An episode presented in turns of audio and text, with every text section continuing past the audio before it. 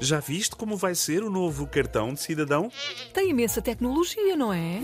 Sim, a mesma dos cartões bancários, sem contacto, contactless, para sermos modernos. Ah, pois, contactless. E tem N funções. Dá para associar títulos de transporte, o seguro do carro, etc, etc.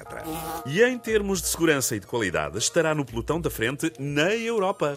O cartão, porque o cidadão propriamente dito, em termos de salário e poder de compra, está na cauda do pelotão. Enfim, há cartão, mas não há saldo.